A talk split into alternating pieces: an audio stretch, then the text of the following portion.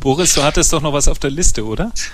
Ah, ich stelle gerade fest, dass wenn die Mute-Taste gedrückt ist, dass man mich nicht hört. Richtig. Okay. Q&A. Danke. Dann Liebe wieder ich habe ein Problem mit meinem Headset. Herzlich willkommen zum Spieleveteranen-Podcast, einem Gemeinschaftsprojekt von Boris Schneider-Jone, Heinrich Lehnhardt, Jörg Langer, Winnie Forster und Anatol Locker. Hallo an den Wiedergabegeräten weltweit. Hier sind sie wieder, die Spieleveteranen, zusammengetragen über den gesamten Globus, um über Aktuelles und Altes aus der Videospieleszene zu diskutieren. Und ich begrüße, wir fangen heute mal an, im fernen Kanada Heinrich Lehnhardt. Grüß Gott. Etwas näher dran in München sitzt Jörg Langer. Ni hao. Dann ist hier vor Ort am Mischpult Anatol Locker. Hallo. Und ich stelle mich selber vor. Ich bin Boris Schneider-Jone, your host for this evening. Und ich fange gleich an mit dem Thema, das mich zumindest Anfang Januar am meisten bewegt hat als Thema, nämlich, äh, was soll das Ganze? Nämlich 3D. Da gab es einen großen Film, Avatar, James Cameron, gerade den Golden Globe gekriegt für bestes Drama. Was ich davon halte, kann ich später noch erzählen. Und Hat- hat- der Entschuldigung, Startschuss Zwei, zwei Golden Globes. Bester Ja. Regisseur und beste, beste Film, bestes Drama. Zwei Golden Globes. Also wenn wir schon dabei sind, der beste Regisseur, meinetwegen, weil technisch und aus, aus dieser, aus dieser extrem faden, beschissenen Story zweieinhalb Stunden rauszuholen, dass man im Kinosessel sich trotzdem nicht langweilt. Dafür kann man Regisseur, aber wo ist denn da bitte schön Drama in dem Film? Man weiß doch nach drei Minuten exakt, wie er ausgeht. Ja, aber das hattest du ja bei Titanic auch. Und ich meine, ähm, es ist schon ein großartig gemachter Film. Also die Machart ist brillant. Und äh, worauf ich persönlich hätte darauf verzichten können, wäre das 3D. Ich glaube, der Film wäre genauso, hätte genauso gut funktioniert ohne die Brille. Also da mir der Film gefällt, äh, stimme ich dir einerseits zu, aber andererseits wäre das niemals der jetzt schon zweiterfolgreichste Film aller Zeiten in so kurzer Zeit geworden ohne 3D. Dessen muss man sich natürlich auch klar sein. Also Ja. 3D ist der Major Selling Point für das Ding. Das ist die teuerste Kinokarte, die du im Augenblick kaufen kannst. Also kommen wir mit deutlich weniger Zuschauern schon auf die Nummer 1 Position, wenn du auf die Dollarwerte guckst. Also das ist mal wieder Lügen mit Statistik leicht gemacht. Aber 3D, Anatol sagt, 3D hätte er darauf verzichten können. Jörg, du persönlich, 3D oder nicht? Also ich habe nicht, ich wollte ihn in 2D anschauen, aber dann habe ich mir gesagt, bin ich wahnsinnig. Ich finde ihn ja in 3D so schön. Aber ich glaube wirklich, also ich werde mir den auch auf Blu-ray holen. Mir hat der Film wirklich gefallen. Ich kann da mit meinem schlichten Gemüt mich wirklich daran erfreuen. Ich war auch zweimal im Kino. Also ich denke, er funktioniert auch äh, ohne 3D, aber ich glaube schon, dass 3D so die letzten fünf bis zehn Prozent des, des Vergnügens schon noch dazufügen. Und wenn ich gerade noch beim Meckern bin, was mir noch aufgefallen ist, ist eine entsetzliche Musik. Ist euch hier auch ich kann so mich nicht erinnern, was mit? Musik zusammenhängt. Ich, hab, ich, hab, ich, hab, ich, hab, ich kann mich nur an Explosion erinnern und äh, gab's da Musik? Hast du den, Heinrich, hast du den 3D gesehen oder konventionell? Äh, 3D selbstverständlich, weil äh, ich, äh, weil genug meiner Facebook-Freunde kommuniziert haben, dass es also eine Sünde wäre, ihn nicht in 3D zu sehen. Und ich, ich fand ihn auch wirklich äh, gelungen als, als 3D-Film. Also es wird nicht, nicht zu aufgesetzt äh, und sah, sah, sah einfach gut aus. Dann ähm, frage ich doch jetzt noch einfach mal äh, rund. Also wir haben es alle in 3D gesehen. Äh, jetzt CES, die große Messe in Las Vegas, Consumer Electronics Show, so quasi das Gegenstück zur internationalen Funkausstellung. Das heißt viele neue Fernseher, viele Kameras, früher auch mal Spiele, dann eine Zeit lang nicht, jetzt inzwischen da. Aber das große Thema dieses Jahr, dort war natürlich auch 3D, 3D-Fernseher für zu Hause, 3D fürs Wohnzimmer. Äh, wir haben noch gar nicht alle Blu-ray oder HDTV. Ähm, jetzt kommt schon die nächste technologische Info Innovation. Äh, wer von uns kauft sich das denn? Ja, Also ich nicht so schnell, das ist mir einfach zu teuer. auf gar keinen Fall. Also ich wüsste auch nicht warum. Also für, für die zwei Kinofilme, die es derzeit gibt als 3D-Programm, muss ich mir nicht für mehrere tausend Euro noch extra einen 3D-Fernseher holen und dann mit Hm. Brille davor sitzen. Es gibt kein Programm. Ähm, es gibt ein paar Ähm. Kinofilme. Es gibt jetzt, es kommt, beginnt jetzt langsam ähm, mit dem neuen Blu-ray-Standard. Es ist ein neuer Standard verabschiedet worden, Blu-ray 3D. Und mit HDMI äh, 1.4, da tut sich jetzt ein bisschen was, aber davon sind wir einfach noch meilenweit entfernt. Ich habe das Gefühl, das ist eine von den Technologien, die, die, die gehen technisch, aber die braucht wirklich keiner. Weil guckt euch mal an, wie ähm, Fernsehen größtenteils konsumiert wird. Das läuft halt. Naja. Nebenbei macht man was, geht hin und her und äh, also äh, Bügelt. Hunde, Kinder laufen äh, durchs Wohnzimmer unkontrolliert. Das ist halt was anderes, als wenn ich halt in Kino gehe und jetzt sage, okay, für zwei Stunden sitze ich jetzt da, setzt halt mal so eine Brille auf. Äh, also äh, ja, also ich bin sehr skeptisch, ob das jemals ein großes Thema wird ähm, und wenn überhaupt dann äh, in fünf oder zehn Jahren oder so. Ne? Ich glaube, das wird schon irgendwann mal in jedem Wohnzimmer sein, aber eben wie du sagst und wahrscheinlich in 15 oder 20 oder 25 Jahren. Ich meine, ich weiß nicht, wie es euch geht. Ich bin ja durchaus ein Nutzer mittlerweile von von so Download-Filmen, also so Streaming, so so und was ich da beobachte, ist, dass ich mir oft, also manchmal gibt's die HD-Fassung gar nicht und ich schaue mir oft auf einem wirklich relativ großen HD-Fernseher die SD-Variante an. Die sieht nicht so schlecht aus, dass ich da irgendwie äh, Qualitätseinbuße hätte. Also wenn mich der Film interessiert, gucke ich es mir an.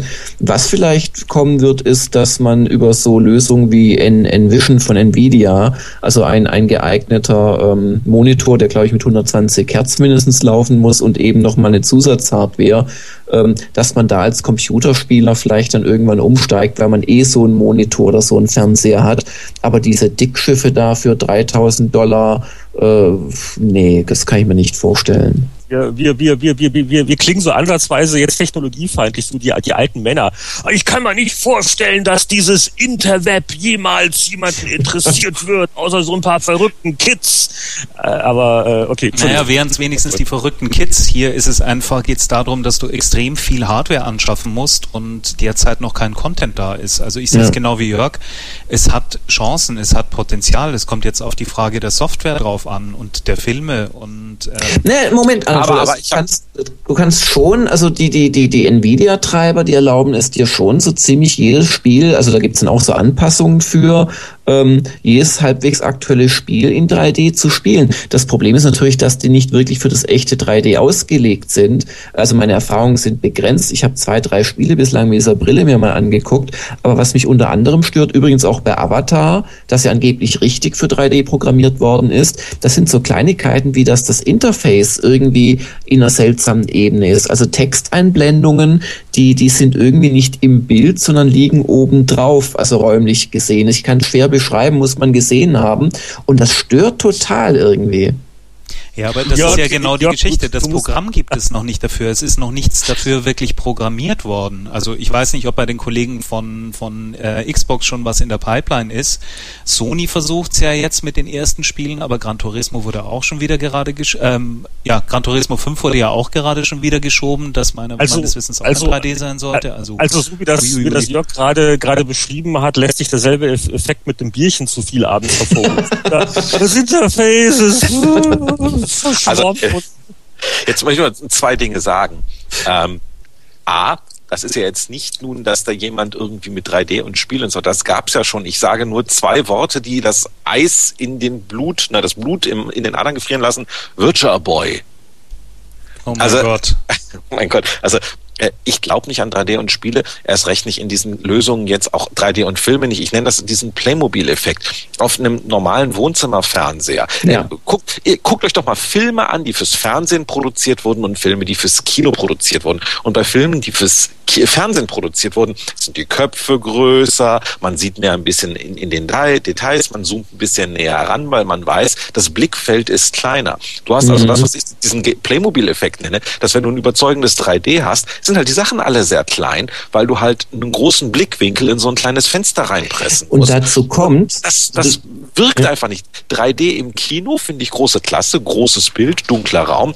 3D zu Hause, ich kann es mir nicht vorstellen, dass das über einen Gag-Effekt hinausgehen soll. Ja, zumal der Eindruck ja ist, für die Leute, die vielleicht noch nicht jetzt einen 3D-Film gesehen haben oder es noch nicht auf dem Monitor gesehen haben, der Eindruck ist ja wirklich, als wäre dein Monitor ein Fenster, durch das du auf etwas guckst. Nur, indem du auf etwas durch ein Fenster guckst, es ist schwer zu beschreiben, aber wirkt es eh schon mal kleiner. Und vor allem, wenn äh, vorne in dein Blickfeld, also, also ne, vor deiner Nase was stattfindet, also die Spielfigur, der du über die Schulter schaust, sie wirkt kleiner als in 2D. Es lässt sich wirklich schwer beschreiben, aber es ist so.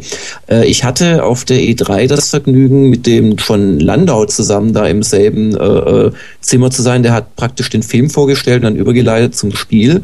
Und da hatten die so ein... Ja, in so einer Zimmer geteilt Nein, wir haben uns kein Zimmer geteilt, wir haben uns ein, ein, ein, eine, eine, also eine Booth auf dem Ubisoft-Stand äh, war da. Und äh, der hat dann seinen Oscar, sein Sohn war das, glaube ich, hat den Oscar dann den Leuten in die Hand gedrückt. So, das war irgendwie ganz lustig alles. Aber auf jeden Fall, die hatten da ein sündteures Gerät, ich glaube von Panasonic, so ein proprietäres äh, Fernsehmonstrum, äh, was man sonst wirklich nur auf einer CES zu sehen bekommt, mit irgendwie zweieinhalb Meter Bildschirmdiagonale gesehen. Und auf der IFA, da stand es nämlich auch. Ich ah, okay. gesehen. Und, und, und selbst da war es halt so, ja, das, das kann man sich ja nicht leisten für zu Hause, aber selbst da hast du nicht den Eindruck, den du im Kino hättest. Und darum stimme ich äh, Boris und, und auch dir eigentlich völlig zu. Also wenn man das dann auf einem 30 Zöller oder noch kleiner sieht oder auch 42, ist vollkommen egal. Ich glaube, es wird längst nicht so beeindruckend sein. Und dafür dann mehrere tausend Euro ausgeben, also das tut niemand, der, der äh, ja normal im Kopf ist. Okay, also Spieleveteranen beschließen, 3D-Fernseher zu Hause, Knickes. Äh, ja, wir bleiben auch aber halb beim Thema, nämlich Ubisoft, die ja das Avatar-Spiel gemacht haben. Die haben nämlich was ganz Seltsames gemacht, was es in der Spielebranche bei den großen Publishern in letzter Zeit ja ganz selten gibt, nämlich Verlust. Ähm, die haben nämlich gerade ihren Geschäftsbericht gemacht und ganz abgesehen davon, dass sie mal wieder ein paar Spiele erneut verschoben haben. Äh, Splinter Cell, das schon ein richtig festes Kalenderdatum hatte, Ende Februar, ja. ist jetzt auf einmal im, im April. I Am Alive wird nochmal wohl komplett von vorne programmiert oder sowas.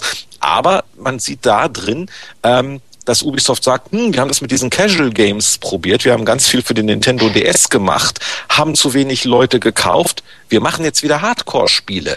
Ähm, also äh, so, so ein Schritt, wie ihn auch EA vor einem Jahr gemacht hat, nach dem Motto, ja, wir machen jetzt mal große innovative Spiele, wir gehen auf diese Kernbotschaften zurück und wo EA auch irgendwie nicht gut mitgefahren ist. Ähm, sollte uns das jetzt beunruhigen, dass immer mehr Firmen auf einmal sagen, oh, wir machen jetzt wieder ganz tolle Hardcore-Spiele? Mir fällt eine Firma ein, die dringend Hardcore-Spiele bräuchte. Und zwar produziert die so einen kleinen weißen Kasten. Ah, komm, also für wie gibt's doch genug.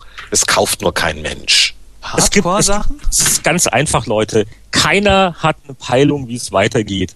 Äh, jetzt wieder, also jetzt Ubisoft, dann guckt er wieder an, äh, guckt ihr wieder an Electronic Arts, wo es ja eine Diskussion auch in den letzten Tagen gab nach dem Motto, hat er ein, ein der der der Ex äh, EA Mobile Chef, der jetzt wo ganz anders arbeitet, hat er äh, heftig über seinen ehemaligen Arbeitgeber hergezogen nach dem Motto, dass da das Management überhaupt noch drin ist. Die haben vor zwei Jahren das verpennt, auf Digital zu gehen.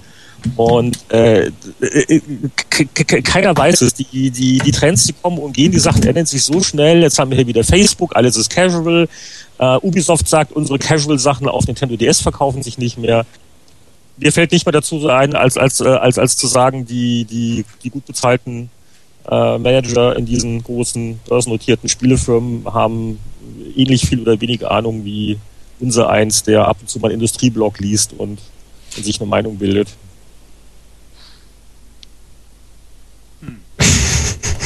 Meine Güte, ja. heute, heute ja, kann ich sagen, was ich will, danach traut sich keiner. Ich mache bum, bum, bum, Nein, beendet. Du, du sagst einfach so endgültige Sachen. So, da brauchen wir so, gar nicht drüber diskutieren, das ist eh alles hoffnungslos. Das ist einfach, heute, ich soll, ich soll, ich soll, aber nein, aber ich kann. Ach, also ich, ich, ich persönlich, ich kann, ich kann sagen, also ich persönlich finde es einen schönen Trend. Ich meine, mich, mich stört schon hier im Veteran-Podcast, dass hier ständig nur über, über Schulspiele gesprochen wird.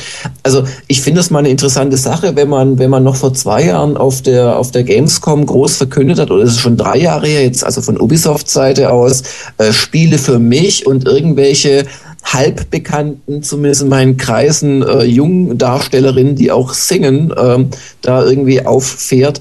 Ähm, dass man dann sagt, nee, äh, back to the roots. Aber dass man jetzt Conviction verschoben hat, das ist doch ganz trivial. Die haben, die haben ihre eine Milliarde, die sie erreichen wollten, im ablaufenden Geschäftsjahr halt überhaupt nicht geschafft. Und ich glaube, das wird jetzt einfach taktisch verschoben, weil das Ubisoft-Geschäftsjahr endet äh, im März und gleich im April soll ja dann Conviction rauskommen, ich glaube am 10. oder 12. Die wollen dann einfach nach einem miserablen äh, Geschäftsjahr 2009, 2010, wollen sie halt dann ihre Chancen für 2010, 2011 äh, vergrößern, da ein super Jahr hinzulegen. Also das Ding ist fertig. Da hätte es auch noch äh, kurz vorher Pressetermine gegeben, die jetzt gecancelt worden sind. Also das finde ich jetzt nicht so überraschend. Und den, den Trend an sich finde ich gut. Hoffen wir mal, dass er, dass er auch was bringt, weil also ich hätte schon noch ganz gern Spiele, die 40, 50 Euro kosten und halt echte Vollpreisspiele sind, wie man sie halt so gewöhnt ist anstelle mich äh, mit dem Gamers Global Facebook-Account einloggen zu müssen, um das neue Sid Meier-Spiel genießen zu können. Also ich, ich hätte nichts dagegen, wenn es noch viele lange, lange Jahre äh, Core-Games gäbe kann mir aber nicht vorstellen, dass Core Games jetzt auch komplett äh, verschwinden werden. Also es ist auch immer ein bisschen die Frage der Wahrnehmung. Es gibt ja auch extrem viele Spiele draußen, die ähm, für Core Gamer gedacht sind und gemacht sind und die sich mal mehr, mal schlechter verkaufen. Und dann gab es halt jetzt in der letzten Zeit nochmal das Social Gaming, das allerdings äh, wirklich noch eine ganz, ganz neue Aspekte mit ins Spiel gebracht hat. Aber ich gebe da Heinrich auch nochmal recht. Ich glaube, momentan weiß einfach keiner, wie es wirklich weitergeht in der Branche. Es gibt, es, okay, es ist, es ist äh, eine Sache. Äh, hier, der größte, große Analyst Lenhardt lauscht seinen Worten. Äh, meine, meine Meinung basiert auf gesunden Menschenverstand. Pass auf. Warum wundert es mich nicht, dass jetzt gerade bei irgendwelchen ähm, sagen wir es mal höflich, Nicht-Core-Spielen auf diesen komischen Nintendo-Plattformen, da die Leute auf einmal weglaufen. Guck mal, Facebook, Social Games, da, da wissen wir, zig Millionen Leute spielen dieses Zeug auf einmal. Da sind sicher viele Leute dabei, die vorher nie ein Spiel, Computerspiel gespielt haben. Aber wer sind denn die ersten Leute, die da hinwandern? Nach dem Motto, äh, warum, warum soll ich hier ein Casual Game äh, kaufen, für, auch wenn es nur 20, 30 Dollar kostet, wenn ich auf Facebook eigentlich sehr ordentlich inzwischen kostenlos unterhalte halten werde. Jetzt kann man natürlich sagen, Nintendo DS Mobil, naja gut, die heiße Mobilplattform ist ja eh äh, iPod Touch und iPhone und da gibt's ja auch genug Zeug im App Store, was entweder gar nichts oder 99 Cent kostet. Ähm, da, also da würde mich jetzt nicht wundern, wenn die Leute, die also eh nicht so super hohe Ansprüche an ihre Spiele haben, dass die sagen, ach na, das kostenlose Zeug, das reicht mir eigentlich. Und ähm, was man vielleicht noch erkennt in der Industrie oder was das Ubisoft vielleicht erkennt, ist, dass die, die Core-Gamer, äh, die viel gescholtenen, äh, schon auch gewisse Vorteile haben. Äh? Also ihre Menge ist überschaubar und die werden auch nicht jünger und schöner. Äh, ähm, äh, aber ja, also die sind ja natürlich ganz, äh, nicht ganz so anfällig. Also ich, ich werde jetzt nicht meine Vorbestellung für Mass Effect 2 äh, abbestellen, nur weil äh, es irgendein neues Farmspiel auf Facebook gibt. Ne? Das, ist, das ist einfach nicht dasselbe. Nein, nein, bitte nicht, wir haben noch was vor. Ja.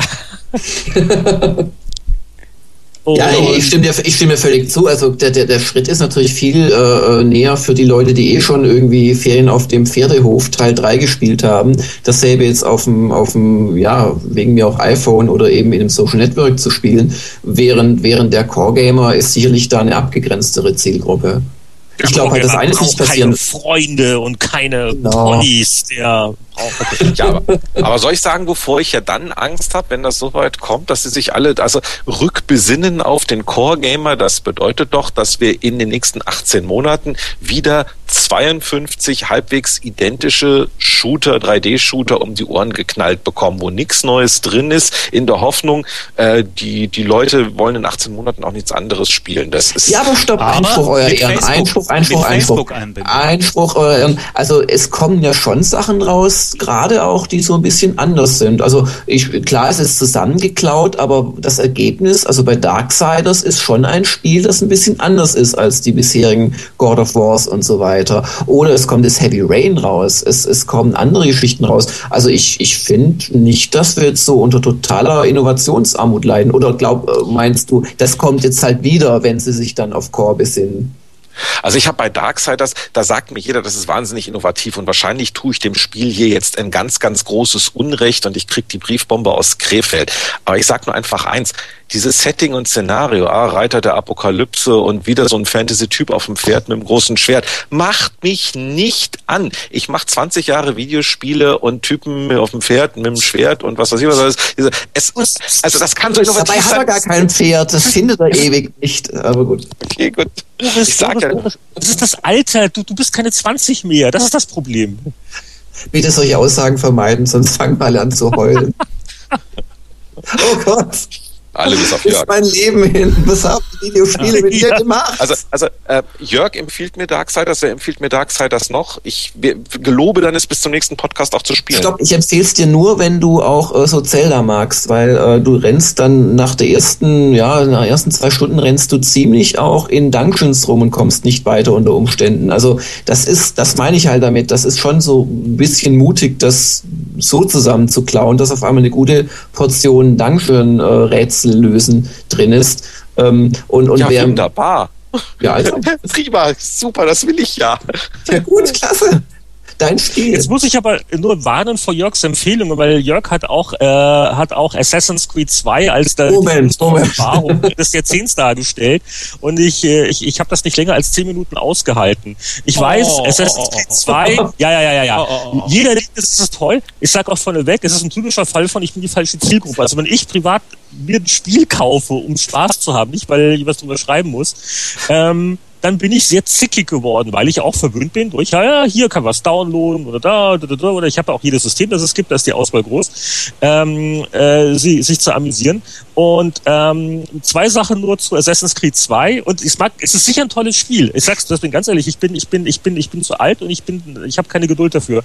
Punkt eins, es wäre schön gewesen, wenn sich ähm, die, ähm, die Handlung äh, und die Charaktere auch den armen Schweinen erschließt, die den ersten Teil nicht gespielt haben. Assassin's Creed 2 ist am Anfang, es gibt da so, so eine 10 Sekunden Summary, ja, und da sind die Assassins und da gibt's die, wie heißen die, die Templer und Eden und dann ist da dieser Typ und das Spiel fängt an, dass ich da mit dieser Antussi hinterher renne. Hä, hä, hä? Ähm, großer ja, aber Fehler. das Spiel geht ja erst in, in Florenz los. Also das ist wirklich Intro und das dauert und zehn Minuten und danach. Und dann, okay. ich lass doch mal den, lass doch mal den Heinrich reden. Lass mal zu Ende auskotzen. Und deswegen, ja, ja, Florenz. Also ja, ich bin irgendwie geboren worden, super.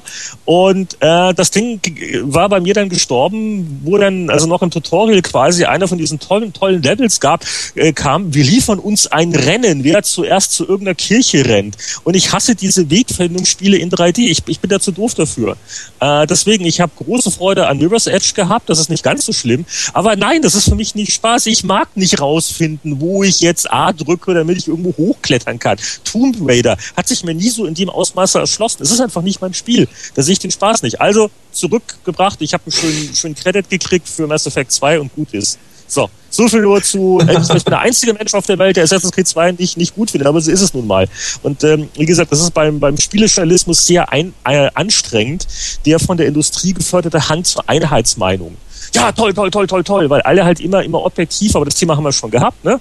Erbsen mhm. zählen, tralala und immer verzweifelt gucken, uh, was, was, was, was will denn meine Zielgruppe? Das ist ja wirklich furchtbar geworden. Äh, und ähm, ja, also das wäre für mich ein typischer Fall, wo ich jetzt sage, ja, ja, mag, mag sein, dass das irgendwelche Stärken hat, aber ich finde es einfach. Du erkennst sie gar nicht oder kommst gar nicht bis zu ihnen, weil es dich schon vorher zu sehr nervt. Richtig. Mhm. So ist es. Aber eine Frage habe ich noch und ähm, verzeih man mir jetzt, weil ich bin immer noch auf dem DS. Nach, ich, als ich den DSi gerade kaufen wollte, wurde der, der DSi XL angekündigt, auf den ich jetzt warte und spare, weil ich mir denke, irgendwann werden meine Augen auch mal schlechter. Da sind die großen Bildschirme vielleicht ganz gut. Aber was sind die? Äh, damals beim DSi wurde doch groß angekündigt, da sollte es ganz viele Spiele zum Downloaden geben, aber ich finde irgendwie nichts. Man äh, schlägt mir immer nur irgendwelche Apple iPhone-Programme um die Ohren. Äh, passiert denn da jetzt was bei den DSi-Download-Spielen? Furchtbar. Also, also, also ich, also ich habe, ich, ich habe, ich habe seit Monaten überhaupt nicht mehr in den in den Store geguckt. Also ich, ich lese ab und zu, was jetzt die Woche veröffentlicht worden worden ist, und ich fange nur noch an zu weinen. Also der der Desi Download Kram. Äh, also es ist so dominiert von Gameloft-Spielen. Das ist ja eine tolle Firma, auch wahnsinnig erfolgreich sicherlich, aber ähm, die machen halt nur das, was man sonst Coverversionen und zwar keine tollen von bekannten Songs oder so nennen würde und das ist nicht auszuhalten. Also da lädst du einen Guitar Hero Klon runter und ärgerst dich über die, keine Ahnung, drei Euro, die es dich gekostet hat. Also das ist, das ist größtenteils enttäuschend ähm, um, um äh, äh, äh, Thema DS äh, und Abteilung, es gibt auch Spiele, die mich nach fünf Minuten nicht tödlich nerven. Ähm, dieses Might and Magic Clash of Heroes. Das ist super. Ja. Äh, es ist sogar ein Ubisoft-Spiel. Ach Gott sei Dank, dann, dann bin ich wieder von der Todesliste runter. Jetzt sage ich mal was Nettes. Ähm, das ist wirklich ungewöhnlich. Eine sehr, äh, also hat, hat das mit Might and Magic in Rollenspiel überhaupt nichts zu tun. Äh, eine sehr drollige Mischung aus Rundentaktik und ein Hauch von Puzzlespiel. Ist äh, schwer zu erklären, muss man wirklich gespielt haben, macht doch sehr gut ähm, Use, ähm, Ausnutzung, schwierige Sprache, von den beiden Bildschirmen. Äh, und ähm, ja, also das, das äh, habe ich jetzt einige Stunden freiwillig gespielt und wie gesagt mal was anderes und nett und knifflig und ja. Womit du mir eins meiner Spiele weggenommen hast. Oh, okay. Aber das, äh, das, das, das gibt es schon auch in Deutschland. Das heißt, das ja, ja, das ist jetzt rausgekommen letzte Woche. Also, also, also, also wer, wer, weil ich habe, ich habe auch äh, erschreckend lange kein DS-Spiel mehr gekauft, also abgelenkt durch iPhone und, und es gab auch irgendwie jetzt nichts. Ähm, Cooles Neues, jetzt außer jetzt, ja, Mario und Zelda, das Übliche. Und das war jetzt das erste seit, seit langer Zeit, wo ich also auch die, die Kritiken gelesen habe und ähm, jetzt eigentlich überrascht war.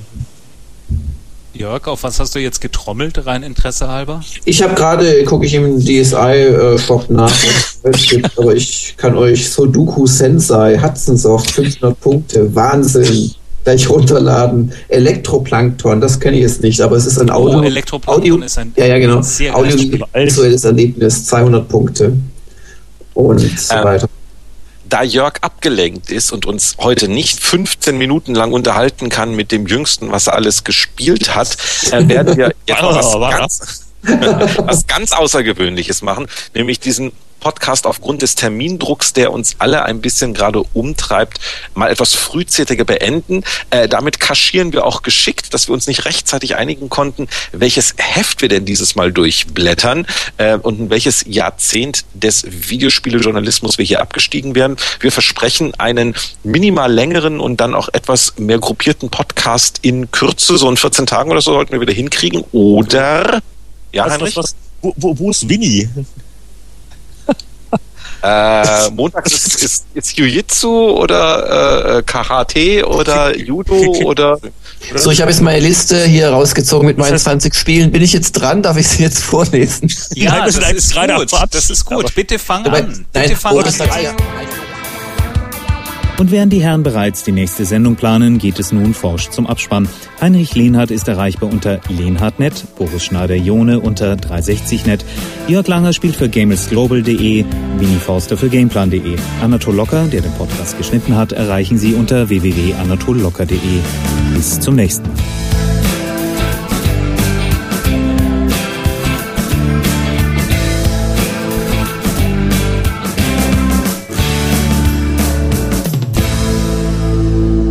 Schalten Sie auch nächste Woche wieder ein, wenn Sie Jörg Langer sagen hören wollen. Also ich habe zum Beispiel Napoleon Total War gespielt die letzten Wochen. Ah, ist das so toll geworden und man hat so das Gefühl, dass die endlich mal gelernt haben aus dem, was sie sonst immer falsch gemacht haben. Nämlich, sie machen jetzt ein Strategiespiel mit KI. Also zumindest scheint es so zu sein und das hat mir sehr gefallen. Ich habe Darksiders gerne gespielt, wenngleich ich zugeben muss, dass ich da öfters mal äh, nicht weitergekommen bin, weil das wird dann ziemlich Zelda-mäßig. Man läuft durch Dungeons durch und so weiter. Might and Magic Clash of Heroes habe ich geliebt. Das ist wirklich nett, äh, auch wenn die Kämpfe so ein bisschen zufällig sind, weil je nachdem, wo man halt äh, jetzt gerade Fortunas Glück gezogen hat oder nicht, hat man halt eine gute Startaufstellung oder eine schlechte. Aber es macht wirklich Laune und ich habe bis heute den Endkampf noch nicht geschafft, im Gegensatz zu äh, dem Redakteur, der es getestet hat, Christoph Hofmann. Und äh, seitdem macht er mich bisschen aus. Ja, und dann habe ich mir noch andere Sachen angeschaut und ähm, habe äh, in Kommando Kombat 4 Beta zumindest mal